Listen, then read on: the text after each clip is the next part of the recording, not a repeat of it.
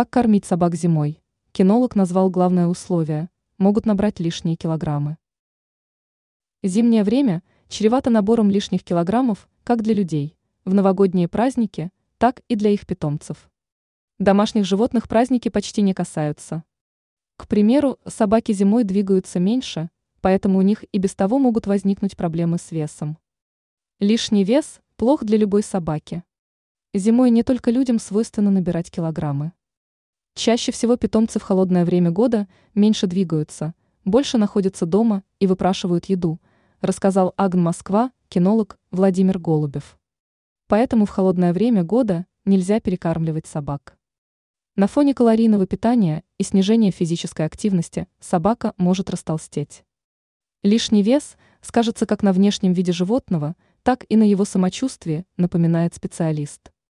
Но это не значит, что питомцу нужно во что бы то ни стало урезать порцию. Главное следить за активностью собаки. Также нужно следить за тем, чтобы питомец комфортно чувствовал себя во время прогулок на улице.